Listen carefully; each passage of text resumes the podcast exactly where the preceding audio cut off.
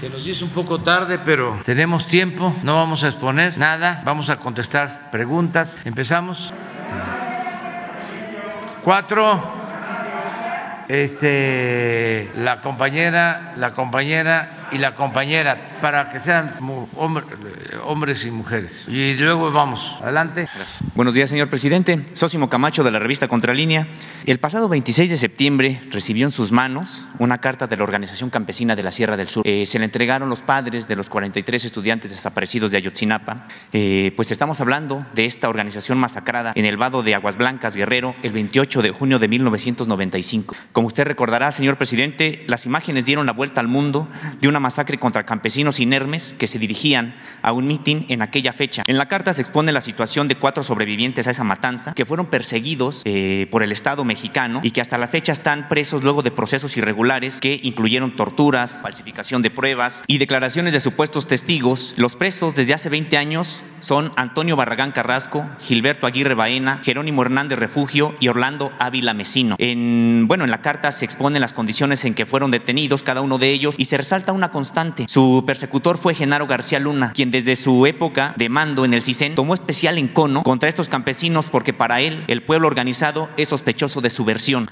El acuerdo presidencial del 25 de junio pasado para la liberación anticipada de presos no alcanzó a estos cuatro eh, campesinos ni tampoco a decenas de luchadores sociales con causas penales fabricadas en el pasado. Eh, además de esta carta se suma otra que entregaron autoridades indígenas de Bolivia, eh, que entregaron precisamente a la embajada mexicana, en la que también le solicitan que intervenga ante, bueno, pues a, esta, a estos presos, a estas personas injustamente presas. ¿Qué respondió usted a la carta y qué iniciativas impulsará su gobierno ahora para liberar a los injustamente presos, toda vez que los esfuerzos pasados, como usted también ha reconocido, eh, pues no lograron los resultados esperados. Bueno, pues eh, en este caso vamos a actuar. Sí hubo una respuesta en su momento, pero eh, no alcanzó el decreto a que estos detenidos pudieran ser liberados. El marco legal no lo permitió. Estoy muy consciente de que eh, eh, no se eh, ha hecho justicia en varios casos, porque no es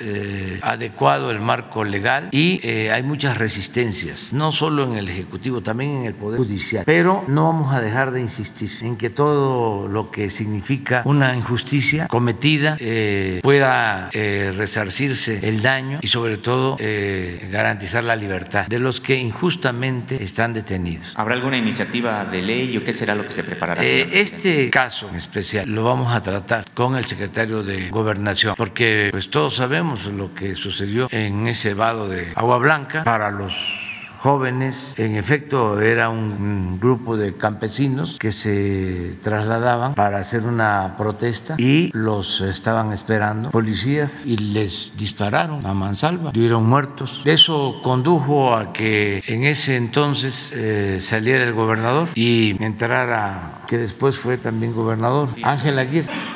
Rubén Figueroa era el gobernador y después entró Ángel. Sí, fue Figueroa. Sí el que estaba cuando esta matanza y este, de entonces data esta situación y quedó demostrado de que fue eh, una acción autoritaria. 17 campesinos masacrados. Sí, una masacre de 17 campesinos. O sea, todos sabemos eso, o sea, y eh, no puede ser que por cuestiones de tipo jurídico o no jurídico, que tampoco puede uno decir que todo lo jurídico es malo, no, sino por la desidia por la burocracia, por eh, las leyes que se hacen para castigar siempre al pobre, al desposeído, al que no tiene con qué comprar, la inocencia, que no tiene abogados para su defensa. Entonces, sí vamos a actuar en eso. O sea, esto es lo que te puedo comentar y eh, me comprometo a que en esta misma semana se tenga un informe de la situación de estas personas que están detenidas. Gracias, presidente. En otro tema, bueno, pues hemos estado publicando en la revista Contralínea por entregas un reportaje sobre la Universidad Autónoma de la Ciudad de México, que desafortunadamente, bueno, pues padece de lo que señalan las actuales autoridades de un desfalco por 400 millones de pesos. Hay 34 obras sin concluir. Hay una construcción, un antiguo hotel que sería la sede de la, rectoría, que también no se puede utilizar. Más allá de que las autoridades administrativas y judiciales de la ciudad determinen eh, cuáles son las causas de esta situación y deslinden responsabilidades, lo cierto es que la universidad no tiene recursos para concluir esas, estas obras y para echar a andar las que ya estaban a medio, digamos, a medio, ya casi nada más que eh, les faltaban los detalles para poderlas eh, poner en, funcionación, en, funcionamiento. Entonces, la pregunta es, señor presidente, sobre si hay algún programa o hay alguna intención del actual eh, gobierno federal, porque entiendo que también reciben recursos federales para poder echar a andar estas, esta, estos inmuebles que finalmente, bueno, pues son de una de las universidades que usted fundó cuando fue jefe de gobierno de la Ciudad de México, que tiene vida propia, un modelo educativo de vanguardia, muy noble, pero que, bueno, pues hoy se encuentra en una situación de precariedad porque no tiene los inmuebles necesarios para atender a la comunidad universitaria. Sí, pues esto corresponde más al gobierno de la Ciudad de México. Voy a hablar con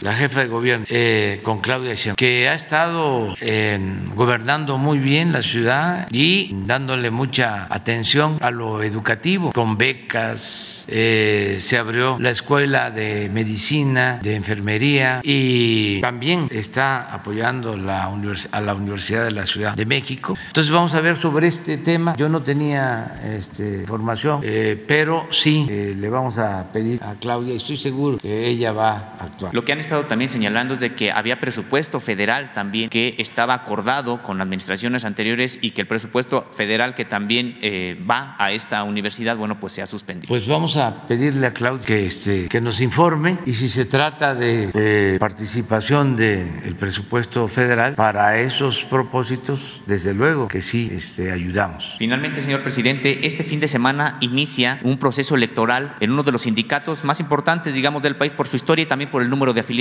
el Estunam, el Sindicato Único de Trabajadores de la Universidad Nacional Autónoma de México. Eh, quería preguntarle sobre qué, qué hará su gobierno para garantizar un proceso democrático, voto libre y secreto. Tenemos nosotros imágenes eh, en video, incluso de cómo se han celebrado los últimos eh, comicios en el Estunam y desafortunadamente, bueno, pues hay irregularidades como que los trabajadores son obligados a votar de manera abierta, no hay voto libre ni secreto, son cooptados, incluso a veces hasta con violencia y que qué es lo que hará su gobierno, claro claro que sería la Secretaría del Trabajo la que estaría a cargo de esto, pero ¿qué es lo que harán para poder garantizar que haya voto libre y secreto, entendiendo que además son más de 200 urnas las que se tendrán que colocar en todo el país, porque como sabemos la universidad tiene instalaciones en las 32 entidades? Bueno, eh, tenemos que ser muy respetuosos de la autonomía universitaria. Eh, corresponde en efecto, si es eh, de su competencia a la Secretaría del Trabajo, procurar que las elecciones sindicales sean limpias, libres, que se garantice el voto directo, secreto. Vamos a, a pedirle a la secretaria del Trabajo que informe sobre este asunto y hacer un exhorto a los dirigentes y a los trabajadores. Eso lo podemos hacer todos porque la democracia es asunto de todos y tiene que haber democracia. Lo hemos dicho muchas veces en la familia, en la escuela, en los sindicatos. La democracia como forma de vida y como sistema político de gobierno. Decir que eh, son nuevos tiempos, eh, los trabajadores son libres y tienen que eh, ejercer su libertad. La libertad no se implora, se conquista, porque eh, pueden haber las condiciones que las hay nuevas para que el voto sea secreto, para que no compren el voto, para que no haya amenazas. Pero si el trabajador no se atreve, no tiene la arrogancia de sentirse libre, pues va a seguir este, apoyando a los líderes antidemocráticos, líderes charros. Entonces depende mucho de los trabajadores. Simón de Bagua decía, no, de, vuelve a poner la cita, es extraordinaria. Este, y lo hemos dicho, cuando es abolida la esclavitud en 1914, no me equivoco, ¿eh? 1914, 1915 no 1810. El cura Hidalgo proclamó la abolición de la esclavitud, pero la esclavitud continuó y fue abolida 100 años después.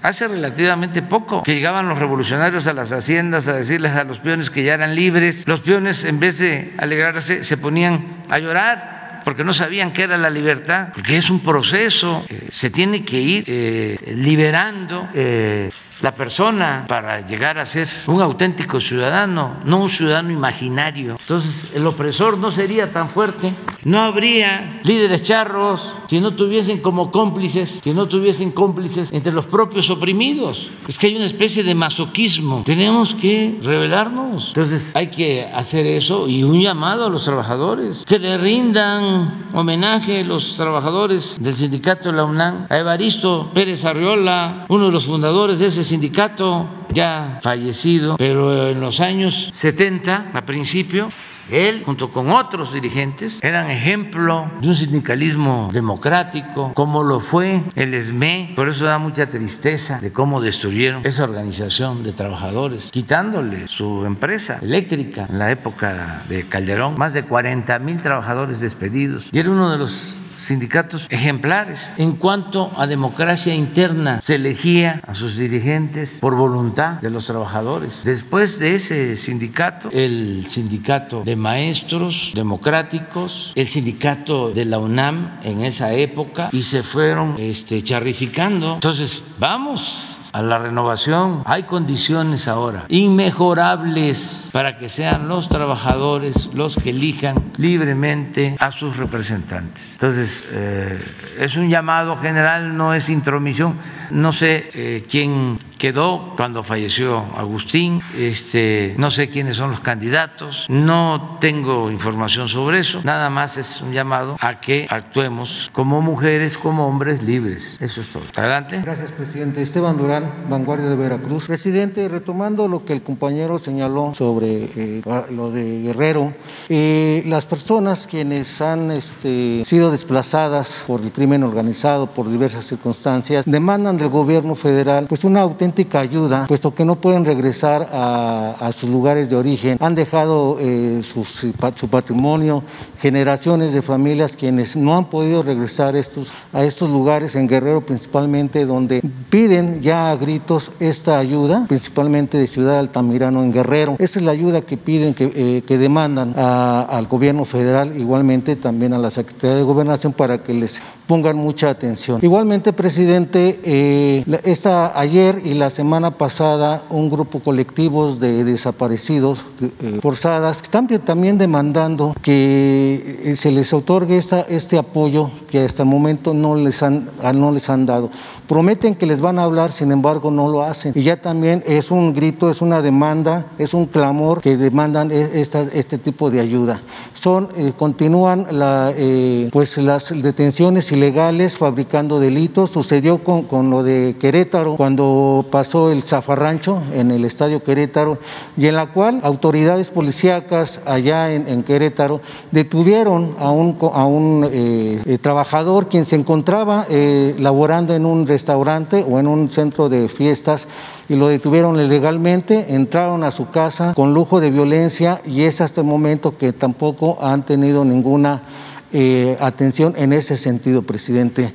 Ayer también se presentaron en el Senado eh, colectivos de personas desaparecidas también pidiendo esta ayuda, presidente. Esto es lo que ellos decían y esto es lo que ayuda, que, se acerquen con usted para que ellos puedan platicar de viva voz cuál es la circunstancia de la que están eh, teniendo, presidente. Bueno, eh, acerca de las familias de desaparecidos, víctimas de violencia, se tiene un programa y se está atendiendo a todo. Esto lo tiene a su cargo Alejandro Encinas. Me gustaría que le dieras los datos a Jesús para que Alejandro se comunique con ellos. Son, padres de familia o madres desesperadas, presidente, que sus hijos han sido trasladados a, reclusorios muy, muy este, lejanos.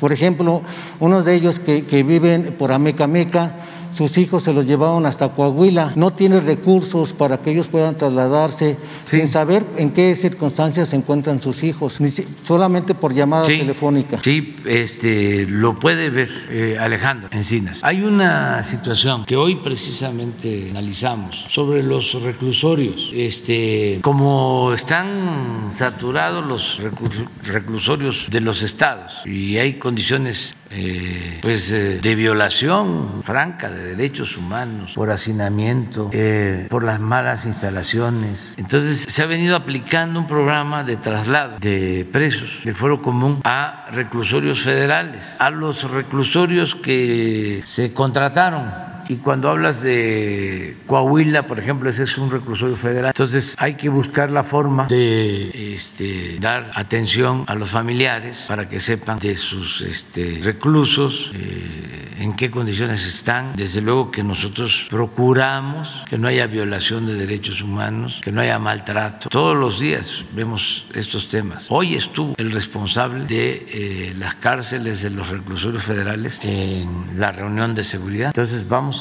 atender esto. Le voy a pedir a Alejandro Cines que vea esto. Muy bien, presidente, gracias. Eh, en otro tema, presidente, se han estado eh, pues difundiendo en diversos medios eh, disturbios en el municipio de Zumpango, donde se han realizado disparos, quema de camiones y bombas Molotov también han, han sido arrojados.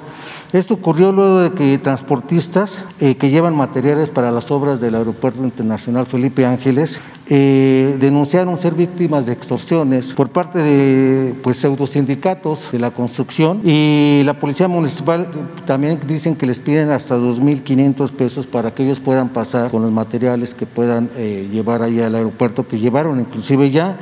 Desde ese tiempo ya se habían hecho estas denuncias, sin embargo igualmente tampoco han sido escuchadas. Los integrantes de los sindicatos son de la Unión de Sindicatos y Organizaciones Nacionales de la República Mexicana y al sindicato 22 de octubre también encabezados por Cristian Castillo Grimaldo, el Jimmy, y Guillermo Fragoso Báez, el jefe. Estos están detrás de estos grupos de choque, eh, provocadores inclusive pues que llegan a, a, prácticamente a asaltar. Eh, igualmente, pues, ¿qué hará el, el, gobierno federal en este sentido, presidente, para evitar estas extorsiones para quienes llevan el material al, al, aeropuerto?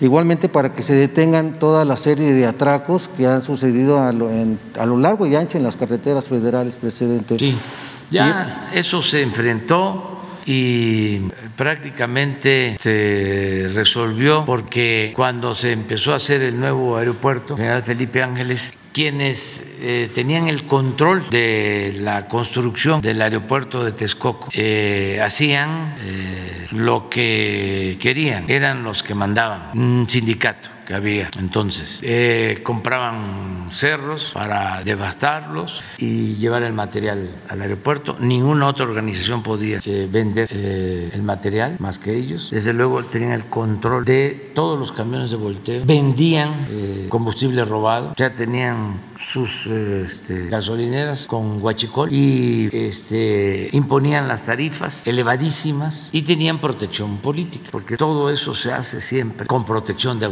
autoridades. Entonces, cuando empezamos con el nuevo aeropuerto, se puso orden y por eso se pudo terminar el aeropuerto, si no, no hubiésemos podido. Eh, debe de seguir existiendo este tipo de grupos ya eh, menguados, ya no con la fuerza de antes. Hay ahora un asunto que tiene que ver con eh, la declaratoria de área de reserva protegida del lago de Texcoco. Hay un grupo también con esas características. Eh, no igual de fuerte como estaba en el sexenio anterior, pero todavía están ahí eh, presionando y tienen cierta influencia política. Ya estamos atendiendo el asunto, siempre buscando el diálogo, pero eh, sin permitir corrupción, sin permitir extorsiones. Eso se acabó. Bien, presidente, gracias. Finalmente, presidente, el gremio hípico hace a principios de febrero expuse la situación por la que estaba eh, este, viviendo eh, con los casinos que se abrieron ahí eh, en el Hipódromo de las Américas.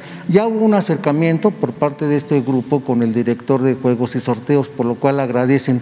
Sin embargo, ellos eh, desean acercarse con usted para que usted escuche cuáles son las irregularidades que aún existen y que deben de ser eliminadas de, de, definitivamente. La empresa Codere española eh, que fue eh, quien se le otorgó, Santiago Cri, cuando en su momento era secretario de Gobernación, él otorgó esa, esa concesión y en la cual, bueno, pues ha habido una serie de irregularidades. Ahora esta misma empresa está eh, liquidando a los, a los trabajadores y no está respetando el tiempo que estos han trabajado ahí, les paga lo que quieren, no acata la ley federal del trabajo y el representante sindical Isaías Cuevas pues no hace absolutamente nada para que estos puedan ser liquidados conforme a la ley. Esa también es una gran demanda que están eh, pidiendo que se les ayude a quienes durante más de 10 años han servido en el hipódromo y que les quieren dar pues cualquier cosa por no, por no respetar la ley federal del trabajo.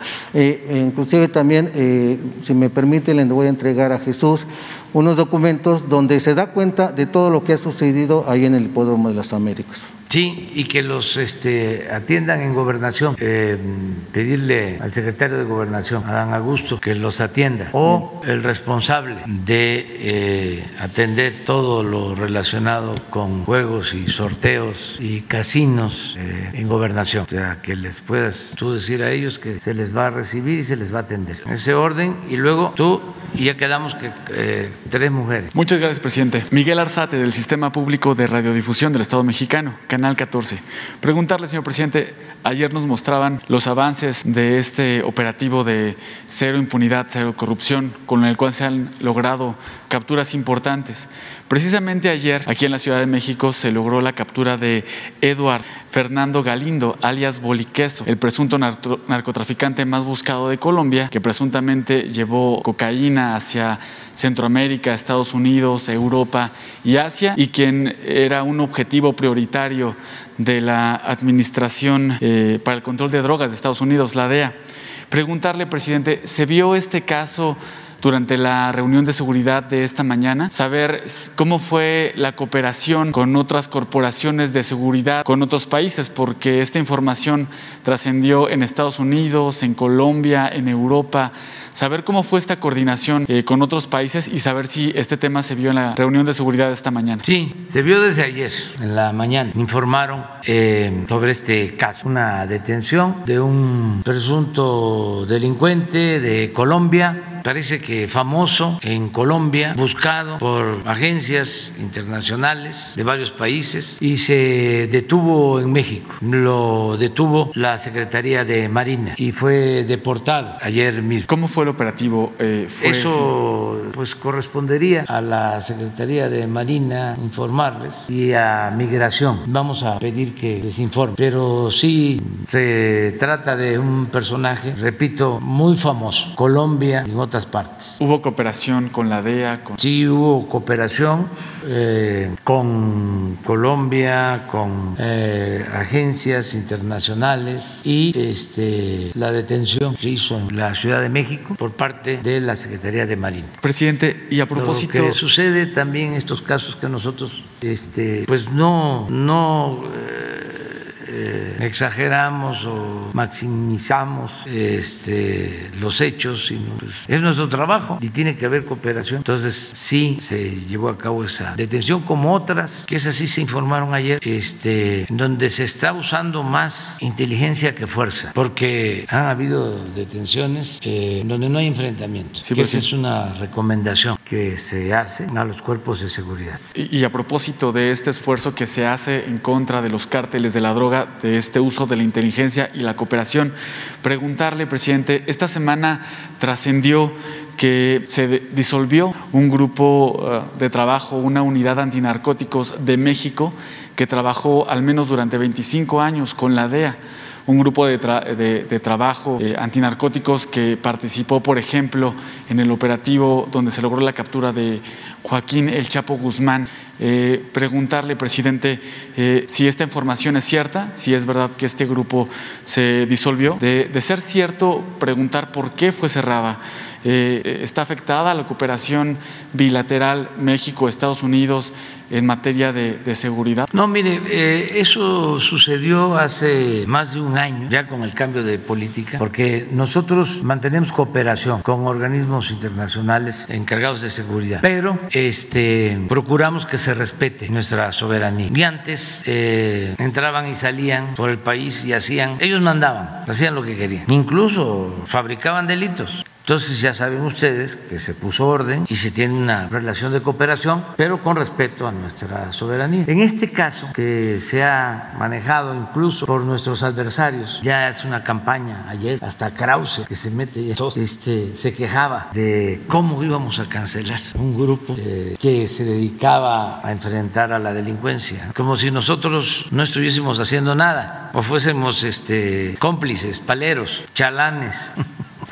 No, este, les falta información. Eso se hizo hace como un año y se demostró que ese grupo estaba infiltrado por la delincuencia, que inclusive uno de sus jefes está siendo juzgado en Estados Unidos. Genaro García Luna. Otro. Pero no investigan nada, o sea, este, nada más atacan. Entonces, es buena la relación, pero con respeto. Ya no es el tiempo en que estaba Calderón y Sarucán de embajador y entraban y metían hasta armas. Ya no es el tiempo de los operativos esos, ¿no? como el rápido y furioso. Ya no. Imagínense acuerdos para introducir armas de Estados Unidos con una estrategia que resulta pues, increíble por elemental de que iban a poner en las armas o que colocaron en las armas sensores para detectar quiénes iban a usar esas armas y así detener a los delincuentes. Cuando el gobierno estaba infiltrado por completo, pues apenas habían tomado esa decisión y ya la delincuencia lo sabía. Y lo que hicieron fue utilizar las armas para asesinar personas. Ese es un expediente abierto. Ese tipo de acciones conjuntas ya no se iban a cabo llama mucho la atención de que haya tanta simpatía en ciertos medios de información, no en todos, con las agencias extranjeras. Es de las cosas que crecieron mucho en el periodo neoliberal. Yo recuerdo que cuando eh, detuvieron y perdió la vida uno de los Beltrán Leiva en Cuernavaca, este, profanaron el, el, cuerpo, le pusieron dólares encima, declaró el embajador de Estados Unidos, llegaron a decir de que le tenían confianza a la Marina, no al ejército mexicano, ofendiendo a una institución como la Secretaría de la Defensa. Y este, ellos mandaban porque se les permitió, que ese es otro asunto pendiente que Calderón debe de explicar, por qué permitió que instituciones del Estado mexicano se pusieran al servicio de agencias extranjeras. Entonces, este, ya nada más para decir sobre este tema, que ya tiene tiempo que se tomó la decisión de deshacer este grupo, sigue habiendo cooperación, pero ese grupo que supuestamente era este, de muy alto nivel estratégico, estaba infiltrado y sus jefes están siendo investigados y hay presos de ese grupo. Para... No sé, no, no, no tengo la información. Nosotros decidimos que se suspendiera eso. cárteles? Es que eh, ese es un problema. Eh, que ha existido este, y es algo que respetuosamente nosotros eh, recomendamos al gobierno de Estados Unidos porque eh, tiene que haber orden y confianza. Hay cosas que llevan a cabo agentes abajo sin el conocimiento de las autoridades del gobierno de Estados Unidos de mayor nivel que tienen que ver con la procuración de justicia y eso pues es muy delicado porque eh, tienen informantes que se quedan en los grupos de la delincuencia un poco lo que sucedió cuando la creación de los Zetas, de que un número considerable de miembros del ejército, de fuerzas especiales, fueron cooptados. Entonces, no es eh, un asunto mm, de indisciplina o de este, falta de, de, autoridad lo que debe de prevalecer, sino de eh, conocimiento desde arriba. Ahora que escribió sus memorias el procurador del presidente Trump, habla de la detención del general Cienfuegos y sostiene de que fueron agentes de abajo, que ellos no sabían. Imagínense detener secretario de la defensa de un país y que no se enteren arriba. Nosotros hemos hecho un llamado siempre muy respetuoso a que pongan orden, porque son asuntos muy delicados. Se tiene que saber y evitar, desde luego, el contubernio de autoridades con la delincuencia. Lo que existía en México, que pues, se calla porque eh, defienden a quienes este,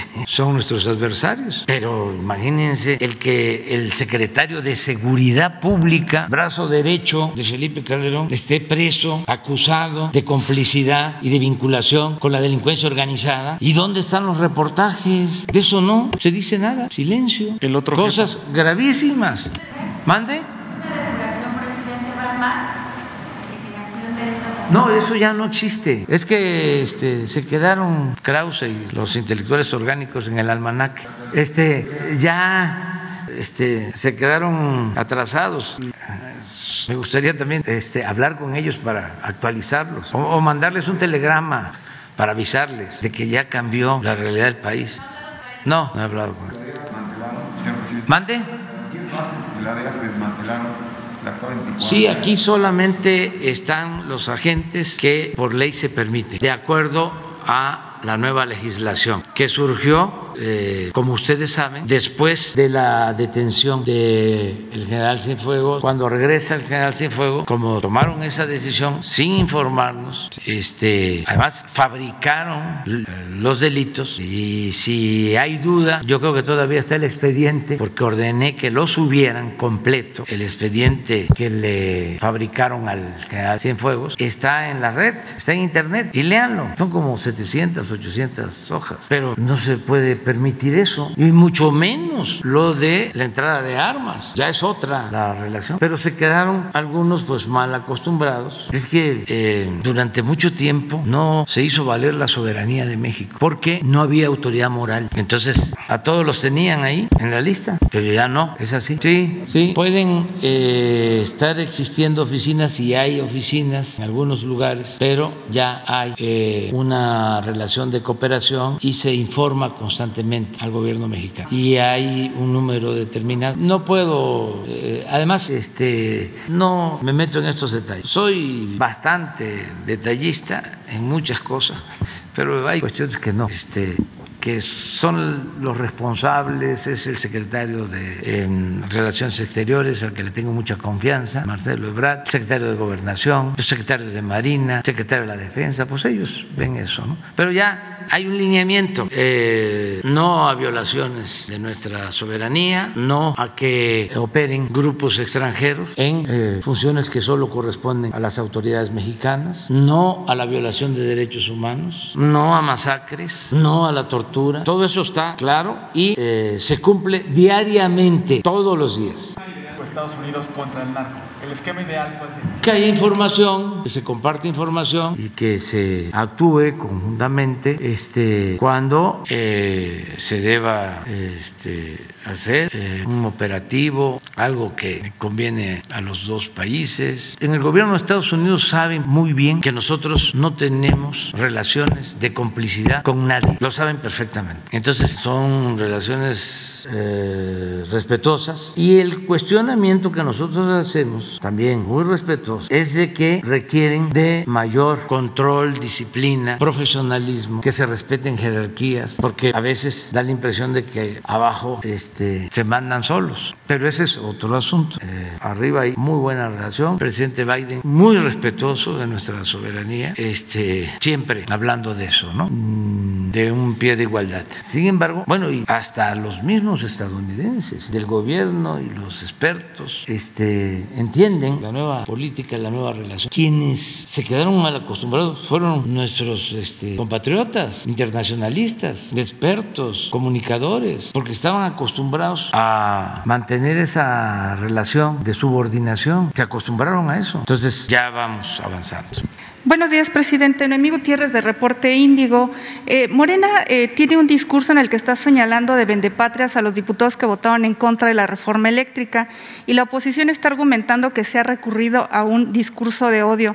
Hoy en Reporte Índigo publicamos que ese, con ese discurso está creciendo la polarización y también se está deteriorando la gobernabilidad del país. ¿Se desistirían de esta campaña o de este discurso, presidente? Pues es que este, nosotros venimos de un movimiento popular. Yo soy simpatizante pues de Hidalgo y de Morelos y de Juárez y de Villa y de Zapata y de los Flores Magón y de Madero y de Lázaro Cárdenas. Entonces yo ya dije aquí que los Flores Magón, Ricardo decía que el que entregaba los recursos naturales del país a extranjeros era traidor a la patria y eso lo eh, repetía, lo sostenía el presidente Cárdenas. ¿No tienes exactamente la cita del presidente Cárdenas? Y lo sostenía también el presidente Adolfo López Mateos en esa carta extraordinaria que ahora la voy a volver a leer, ni modo, ¿eh? O sea, ni modo, porque ya hemos quedado de que este, yo no hablo nada más para las élites, para los expertos, para los especialistas, yo hablo para todos y me importa mucho eh, transmitir información. Ya he dicho varias veces que mi labor es de predicador, de pedagogía, de crear conciencia. Eh, presidente, pero este tipo de discursos no también trabará todos estos acuerdos legislativos, que son las reformas que está proponiendo. Es que las cosas hay que llamarlas por su nombre. Ya basta de hipocresía, de acuerdos en oscurito, en las élites, en los restaurantes de lujo y que la gente no sepa cuando se trata del el bienestar del pueblo, cuando son decisiones que pueden afectar a todos al pueblo y a la nación. Entonces, antes no se sabía qué hacían los jueces, no se sabía qué hacían los ministros de la Corte, ni para qué era el Poder Judicial, ni el Poder Legislativo, porque el poder de los poderes era el Ejecutivo, era el presidente, poder absoluto, omnímodo. Pues ya no es así, hay tres poderes, hay independencia, hay autonomía, hay equilibrio entre los poderes, hay un auténtico Estado de Derecho, y si son representantes populares, ¿por qué no se va a saber lo que hacen? o cómo votaron, no tienen lo del general. Y además está en el Código Penal, y ahora lo voy a poner también. Ahora sí, este, defender Iberdrola o a las empresas extranjeras en contra de los mexicanos. No es traición que me digan qué es. También hay una diputada que dijo que también la robaron y fue agredida después de, esta, de que se lanzó esta campaña. Eso es otro asunto, ojalá y este, no haya este, confrontación y tampoco tenerle miedo a lo que llaman polarización. Eso no existe eh, como tal en México, solo que se estén refiriendo a una élite y al pueblo. En ese sentido sí, pero aquí no estamos 50-50, con todo respeto. Yo les puedo decir que hay más polarización también con respeto en Estados Unidos que la polarización que hay en México. Aquí lo que está sucediendo es que quienes se sentían dueños de México y se dedicaban a saquear o estaban muy a gusto con el régimen de corrupción y de privilegios, ahora están molestos, están inconformes y pues traen una campaña en contra de nosotros. Ayer, por ejemplo, la señora Denise hablando de que eh, va un avión de la Guardia Nacional a Houston y que allá vive mi hijo, calumniando, pero así la mayoría. Miren lo que decía el presidente, gobierno o individuo que entrega los recursos naturales a empresas extranjeras traiciona a la patria. Pueden no estar de acuerdo con eso. A ver, este Adolfo López Mateos, esto es cuando nacionalizan la industria eléctrica. Les devuelvo la energía eléctrica que es de la exclusiva propiedad de la nación pero no se confíen, porque en años futuros, fíjense lo profético, algunos malos mexicanos identificados con las peores causas del país intentarán por medios sutiles reformando las leyes, es un medio sutil, o imponiendo un nuevo marco jurídico, como lo hicieron en el 2013, entregar de nuevo el petróleo y nuestros recursos a los inversionistas extranjeros, lo que hicieron con la reforma energética. Ni un paso atrás fue la consigna de don Lázaro Cárdenas del Río al nacionalizar nuestro petróleo. Hoy le tocó por fortuna la energía eléctrica, pueblo de México, los dispenso, ya me dispensó presidente López Mateos porque me va a denunciar una diputada de el PAN, diputada o senadora, pues. Pero ya con esto ya, miren lo que decía el presidente López Mateo. Pueblo de México, los dispenso de toda obediencia a sus futuros gobernantes que pretendan entregar nuestros recursos energéticos a intereses ajenos a la nación que conformamos. ¿Ya? Una cosa obvia es que México requiere de varios años de evolución tecnológica. Por ejemplo, en el caso del litio, dicen, ¿para qué este, queremos el litio si no tenemos tecnología? Pues ahí está. Una cosa obvia es que México requiere de varios años de evolución tecnológica y una eficiencia administrativa para lograr nuestra independencia energética. Sería necio afirmar que México no requiere de la capacidad tecnológica en materia eléctrica y petrolera. Pero para ello, ningún extranjero necesita convertirse en accionista de las empresas públicas para apoyarnos. Nada más en el caso del litio, fíjense, hay cinco países que ya eh, han demostrado por sus exploraciones contar con litio. Pero el procesamiento del litio hoy día solo lo tiene China, porque una cosa es tener el recurso y otra cosa es procesar esa materia prima. Todos los países por la transición energética van a requerir de minerales como el litio y va a haber desarrollo tecnológico y tenemos que apoyar esas investigaciones, pero hay que comenzar a hacerlo. Mire, ahí está otra vez. Solo un traidor entrega su país a extranjeros. Los mexicanos podemos hacer todo mejor que cualquier otro país. Cuando un gobernante extranjero me pregunta si hay posibilidad de entrar al negocio de los energéticos o al de la electricidad, le respondo que apenas estamos independizándonos de las invasiones extranjeras que nos vaciaron el país. Apenas. Esto es actual. En el caso de la minería, en el periodo neoliberal, vaciaron al país como nunca en la historia. En el periodo neoliberal, en 36 años, se llevaron 10 veces más oro y plata que lo que se trasladó a España en tres siglos de dominación colonial. Esto para los jóvenes. Si es posible entrar al negocio de los energéticos o a la electricidad, les respondo que apenas estamos independizándonos de las invasiones extranjeras que nos vaciaron el país, pero que en tanto los mexicanos sí queremos invertir en el petróleo americano, no en su producción de energía eléctrica, por si quieren un socio extranjero. Pues nosotros sí, también podríamos invertir. En México la constitución es muy clara, los recursos energéticos y los yacimientos petroleros son a perpetuidad propiedad única y exclusiva del pueblo mexicano. El resto de las especulaciones al respecto son traición a la patria.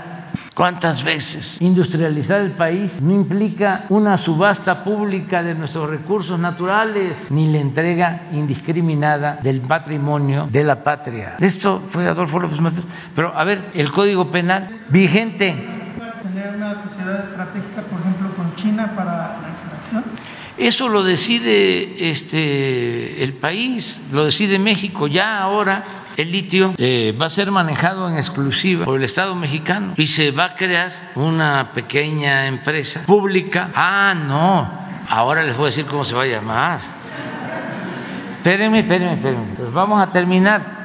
Vamos primero con, con, el artículo. Es como el 150 del Código Penal Federal. A ver, un abogado que nos ese artículo ya lo usé, yo que este, eh, le tengo respeto al expresidente Peña, porque puede ser cuestionado por muchas cosas, yo mismo, bueno, eso que les voy a, plantear, lo denuncié y lo acusé de traidor a la patria, lo denuncié al Ministerio Público, este, utilizando ese artículo del Código Penal. Pero ¿por qué le tengo eh, consideración y respeto? Porque a diferencia de Calderón y de Fox y de otros, no se metió en la elección. Tengo información de que los machuchones, los que se sentían los dueños de México, lo buscaron para que se juntaran como ahora en contra mía durante la campaña. Primero le fueron a ofrecer de que ellos se encargaban de hacer a un lado a MIT y que el candidato único, esa labor que después hizo este Claudio X González, eh, fuera Anaya, para que si se juntaban todos, y en eso participaba Fox y todos, Salinas, en contra mía, podían este, impedir de nuevo que yo ganara la presidencia. Y tengo información que no aceptó el presidente Peña. Y luego, como a los dos meses desesperados, que se imagina cómo estaban los del Reforma, que estaban viendo las encuestas, este, desesperados, fueron a decirle que se quedara MIT y que ellos se hacían cargo de retirar a Naya y tampoco aceptó. Bueno, pues a ese señor, esto que les estoy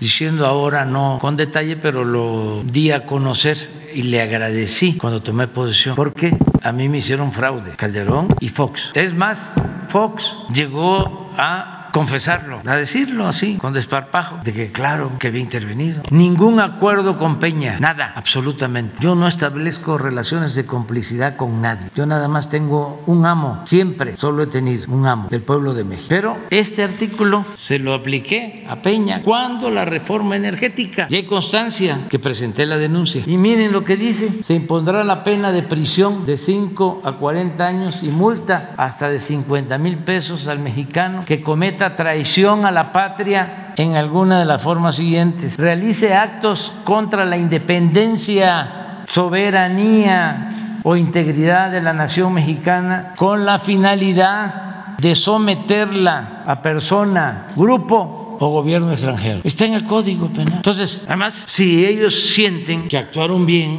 y que no son traidores a la patria. ¿Qué les preocupa? Eh, el senador Monreal también se ha eh, expresado en contra de esta campaña. Todo mundo puede expresarse. Somos libres. ¿Mande? No, no, yo no me meto en eso. Nada más doy el contexto, porque imagínense si yo voy a estar este, denunciando. Cuando estaba en la oposición, ya lo dije, denuncié a Salinas, denuncié a Fox, denuncié a Cedillo, pues fue a prueba. Desde luego denuncié a Calderón y denuncié al licenciado Peña. No, no, no, no, no, no, no, no. ¿Para qué se denuncia? No, no, no, no. Que cada quien se haga responsable de sus actos. Ah, pero que no se rasguen las vestiduras diciendo, este, no quiero que me digan que soy traidor cuando consciente o inconscientemente ayudé a las empresas extranjeras que buscaban destruir a la empresa pública Comisión Federal de Electricidad y dañar a millones de consumidores mexicanos porque votaron consciente o inconscientemente a favor de Iberdrola. Y pregúntenle a los españoles cómo les va con Iberdrola. ¿Quién? ¿Será que se tiene miedo de llamar a las cosas por su nombre? No, es que eh, una de las características del régimen autoritario desde la época de Porfirio Díaz era el de la simulación. Sí, a mí me dicen, entre otras cosas, ¿qué caracterizaba a Porfirio Díaz? Era un gran simulador, eh, porque él creó todo el sistema de simulación. Nunca dejaron de haber elecciones. O sea, la constitución se respetaba en la forma para violarse en el fondo. Siempre, cada seis meses, rendía su informe. Funcionaban el Poder Judicial, el Poder Legislativo. Bueno, este, se hablaba de la soberanía de los estados. Él mismo decía que no podía intervenir en asuntos del Poder Judicial cuando le convenía y habían las reglas no escritas, famosas. Él creó lo del tapado. El primer tapado que hubo fue su compadre Manuel González. Él creó el acarreo, él creó el llamado besamanos, él creó toda la simulación que se aplicaba para encarcelar a periodistas. Había un juez especial para fabricar delitos a periodistas. Y en sus archivos, que por eso ya se dejaron de ordenar, aparece pues toda la correspondencia y ahí está el telegrama del mátalos en caliente. Eso no lo decía públicamente y ahí hay telegramas diciéndole a los gobernadores, mira, te doy un consejo, este periodista este, que te causa tanto problema, eh, pues no le hace que lo haya liberado el juez, no tarda y va a volver a criticarte, pues vuélvelo a meter, vuélvelo a, a entancar. Y así le puede dar un amparo al juez y va a salir, pero lo vuelves a meter y textualmente, a ver quién se cansa primero. Pues eso era Porfirio y es el creador del régimen que no pudo la revolución hacer a un lado en lo político. Entonces todo era simulación. No vamos a seguir con eso. Por eso yo celebro que haya debate y que este, ya eh, sepamos que puede sustituirme Claudia o Marcelo Ebrard o la esposa de Felipe Calderón o Moreira o Cuadri, Loré de Mola, Chumel, con todo respeto, no se vaya a enojar. ¿eh? Este, ya, que tapado ni que nada ya abierto, todo, completo. Entonces, eso es lo que este, podemos comentar. Eh, Entonces, eh, no molestarse, eh, tenerle confianza a la gente. Si la gente este, piensa que estuvo bien lo que hicieron, pues, no hay ningún problema. Y también decirles una cosa. Yo conozco bastante al pueblo de México, conozco mucho en sus sentimientos y es un pueblo respetuoso, muy respetuoso, aún cuando no esté de acuerdo con uno. Entonces no hay nada que temer. Ok, presidente, y ya mi segunda pregunta. Ayer los artistas y ambientalistas ya le toman la palabra y aceptan este diálogo, pero proponen que sea en el tramo 5 del tren Maya. ¿Usted ya le pondría fecha a este diálogo y cuándo sería? Y nada más si nos yo puede voy a nombrar de representante porque quieren que yo vaya allá, pues mejor que me representen los del ejido Jacinto Pat. Les voy a mandar una carta a ellos para ver si quieren representarme y que atiendan a los este, ambientalistas asistiría usted entonces, eh, reales o falsos y que sean los mismos campesinos. Pero no iría usted a este encuentro. No, porque este, ellos tienen un propósito político o politiquero, porque la política es un noble oficio. Entonces, pues no voy yo a hacerles el juego. Si vienen aquí, y eso, los que salieron para informarles, los que salieron, los famosos, pues aquí los atendemos O sea, en Palacio Yo Nacional hablo, sí, lo yo hablo con ellos, pero imagínense atender a todos los del CIDE o a todo el grupo de Aguilar Camín, a todo el grupo de Krause, ¿cuándo los voy a convencer? Entonces, no, si son estos que salieron, creo que fueron como 20, ¿verdad? ¿Eh? A esos 20, aquí yo les platico ¿Y pondría ya fecha para ese diálogo? cuando ellos quieran, que pueden venir. Y también, este, eh, porque pues hay que cuidar, como decía don Adolfo Luis Cortines, la investidura pues sería una reunión con ellos. Ahí sí no podrían estar ustedes. Después sí que ellos les, este, les declaren, porque yo tengo que defender el proyecto de transformación y no me puedo exponer, porque además están muy enojados, mucho, muy enojados y este, inventando cosas. Eh, no ven lo que pasó con el reforma acerca de este, los votos en la Suprema Corte de Justicia y todo porque afortunadamente se declaró constitucional la ley eléctrica y eso salvó a la Comisión Federal de Electricidad porque ya ahora se le permite a la Comisión mediante esa ley que pueda utilizar todas sus plantas y aclaro, no necesita las plantas que generan con combustóleo o con carbón. Podría por ley hacerlo, pero tiene plantas como las hidroeléctricas que no podía utilizar. No le permitían a la Comisión Federal generar energía eléctrica con las hidroeléctricas, porque no se consideraban energía limpia por el chanchullo que hicieron para favorecer a Iberdrola y a todas las empresas extranjeras. Entonces ahora que se declara constitucional, constitucional la ley eléctrica, ya pueden poner a operar todas las plantas y del 38% de capacidad que tenían, porque les limitaban, tenían más plantas, pero estaban paradas. Me tocó ir un día a Manzanillo y este y fui a una termo. Ya me explicaron cómo operaba la planta, pero me llamó la atención porque estábamos en el centro de operación, porque todo se maneja eh, con computadora y no escuchaba yo ruidos ni nada. Entonces les pregunté, ¿y por qué están paradas? Son tres plantas juntas. Le digo, por la seguridad, porque vine. No, licenciado, es que no nos dan despacho. O sea, y así tengo muchos ejemplos. Bueno, pues ahora, por la definición de la Corte, voy a procurar que la semana próxima expliquemos artículo por artículo, porque fue muy bueno el proyecto que presentó la ministra Loreta. Luego fue bueno el procedimiento porque se analizó artículo por artículo y se votó artículo por artículo. Y no hubo un artículo que se declarara inconstitucional. Pero no solo eso, hubieron artículos que fueron aprobados por unanimidad, lo que significa pues que ya son firmes, inapelables, ya no hay posibilidad para el amparo. Todo esto es lo que le estoy mandando a decir a las empresas que revisen con buenos abogados, no con leguleyos, porque hay muchos despachos que como cobran igualas a empresas extranjeras, los desinforman para seguir cobrando. Como me dijo un empresario extranjero cuando le informé de que debían 12 mil millones de pesos de impuestos y que este, seguramente él no sabía y le recomendaba que, pues, que pagaran, porque si no íbamos a proceder penalmente. Entonces me contestó de que estaba informado y que los abogados le decían que estaban muy fuertes. Y ya le dije, pues no, que no te engañen. Manda gente de tu confianza a hablar al que te explique. Y al final pagaron los 12 mil millones de pesos. Pero los abogados de aquí, pues este, acostumbrados también a que eh, se manejaban con libertad absoluta en juzgados, en tribunales, a lo mejor le estén alentando de que este sí procede el amparo, nos vamos a ir al amparo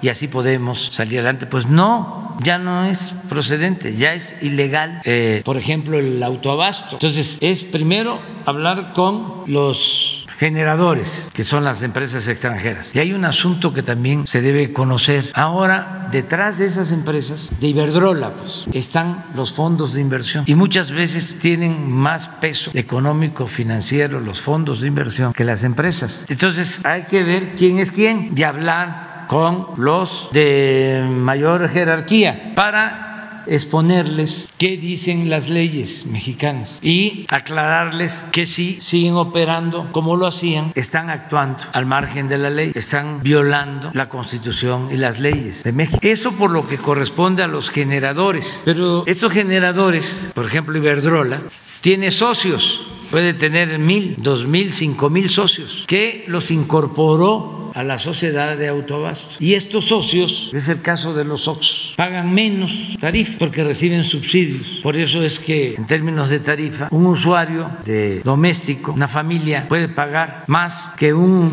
Oxo, proporcionalmente hablando, de acuerdo a la energía que consume. Y sin duda, un Oxo paga mucho menos de luz que una tienda de abarrotes. Los abarroteros tienen que desconectar sus refrigeradores porque ellos no tienen este subsidio que se logra con este mercado ilegal de electricidad. Entonces, esto ya quedó cancelado. Saben que en este caso, si no me equivoco, fue por unanimidad de los ministros o 10 de 11 en este caso. Entonces, ¿qué eh, estamos haciendo? Primero, la investigación de estos de arriba y hablar con ellos para decirles, a ver, ¿cómo vamos a quedar? Porque si violas la ley, te tengo que denunciar penalmente, porque si no te denuncio, me convierto yo en cubridor, porque la constitución y la ley es clara, ya no admite ninguna interpretación. Entonces, yo no voy a ser encubridor ni cómplice de nadie. Entonces, pero también no quiero mañana presentar todas las denuncias, quiero dialogar, convencer, no imponer y buscar una salida que no viole la ley, que no perjudique a la hacienda pública, que no afecte a la Comisión Federal de Electricidad y que no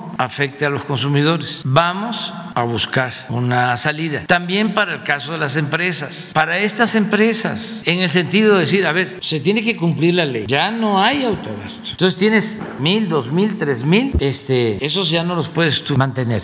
Hay un autoabasto permitido que es el de eh, una empresa que tiene su planta y utiliza la energía que produce para su industria. Eso está permitido, eso es legal. Pero aquí no es así. Aquí una que genera este, se llena de socios y les vende la luz. Bueno, también decir que la Comisión Federal de Electricidad tiene capacidad. Esto es importante para abastecer de electricidad a todas esas empresas. Y otro asunto que adelanto, que no van a haber aumentos arbitrarios en tarifas para estas empresas que utilizaban este mecanismo ilegal, que nos vamos a poner de acuerdo para ir normalizando la situación en el tiempo, pero que dejemos regularizar este eh, asunto tan importante y que se entienda que a todos nos conviene tener una Comisión Federal de Electricidad fuerte, porque si no, pues nos pasaría lo que está sucediendo en otros países. ¿Y quién pierde? Pues el consumidor. Entonces es eh, insistir más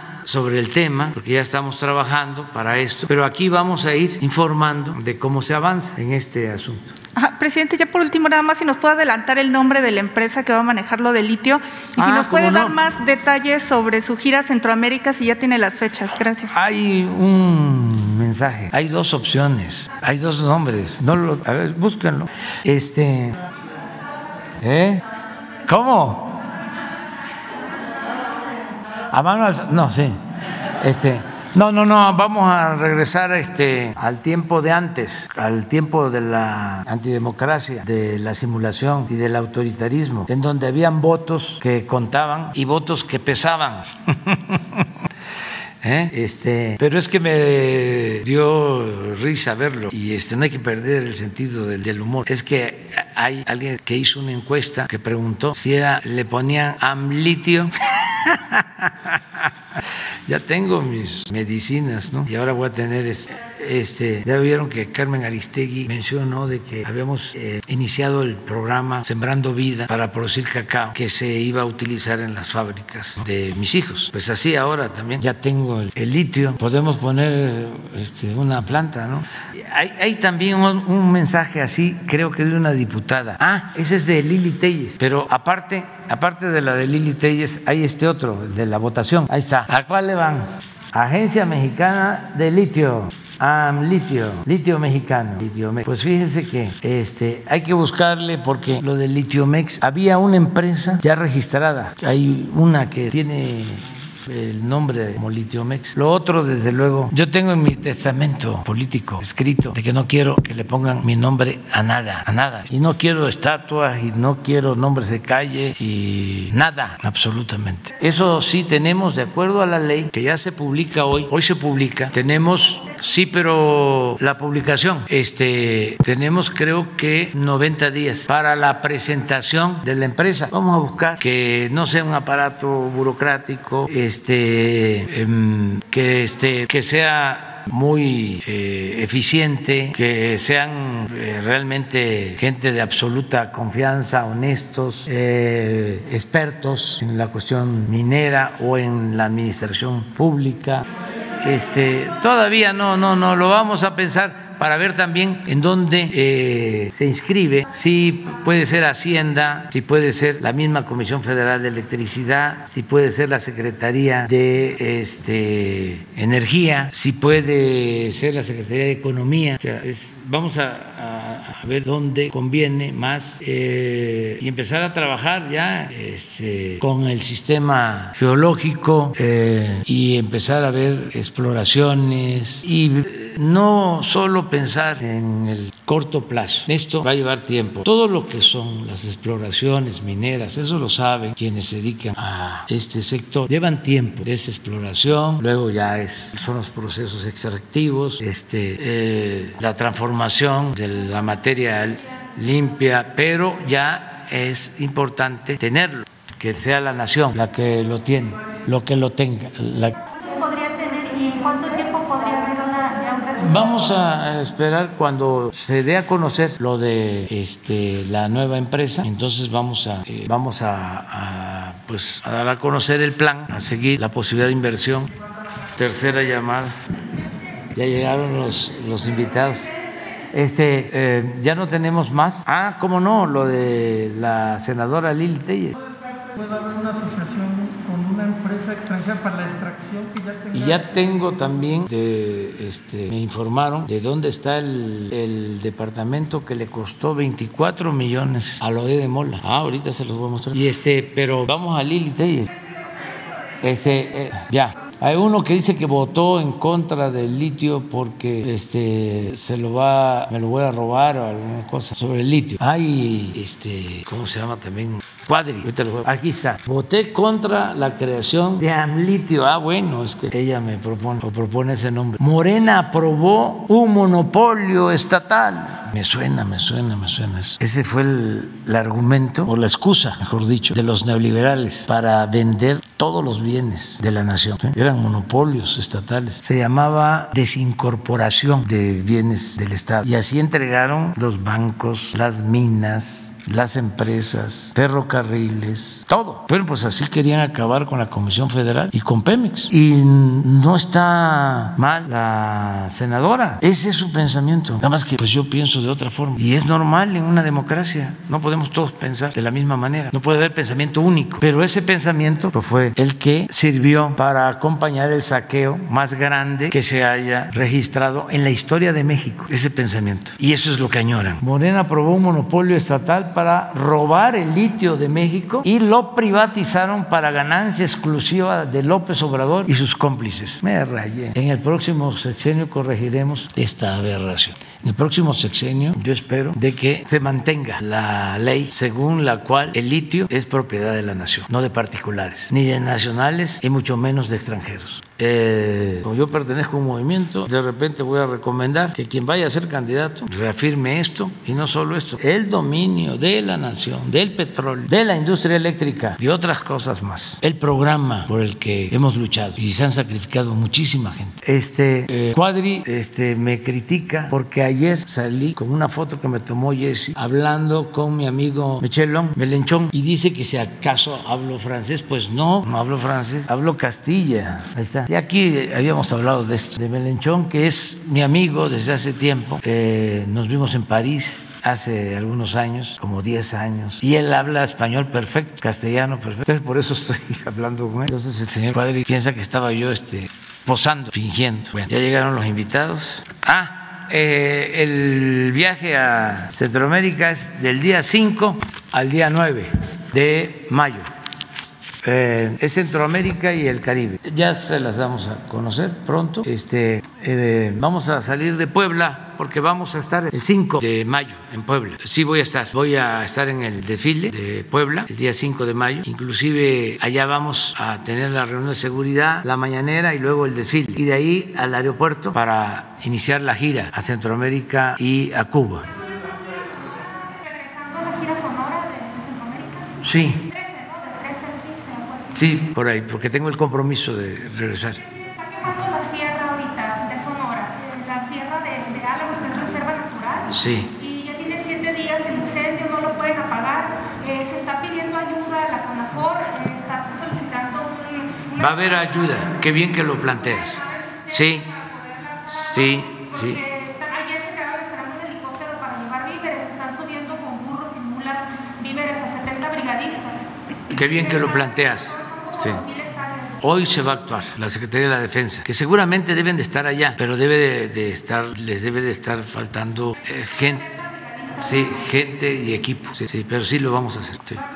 Porque se está, este, ah, Lore de Mola falta. Eh, eh, ¿Se acuerdan que tiene un departamento que, este, valuado? En 24 millones, pero eso es el valor, pues no catastral, sino el valor notarial. Recuerdan que el notario es Morales Lechuga, que fue procurador con Salinas de Gortari. Entonces, como él no dice lo que tiene, ya ese departamento, pues ya no vale 24 millones, ya el valor comercial ya es de casi 100 millones. No lo tienen ahí, lo dejamos para mañana. Para mañana. Ah, mañana vamos a Veracruz, el lunes. Lunes, nos vemos.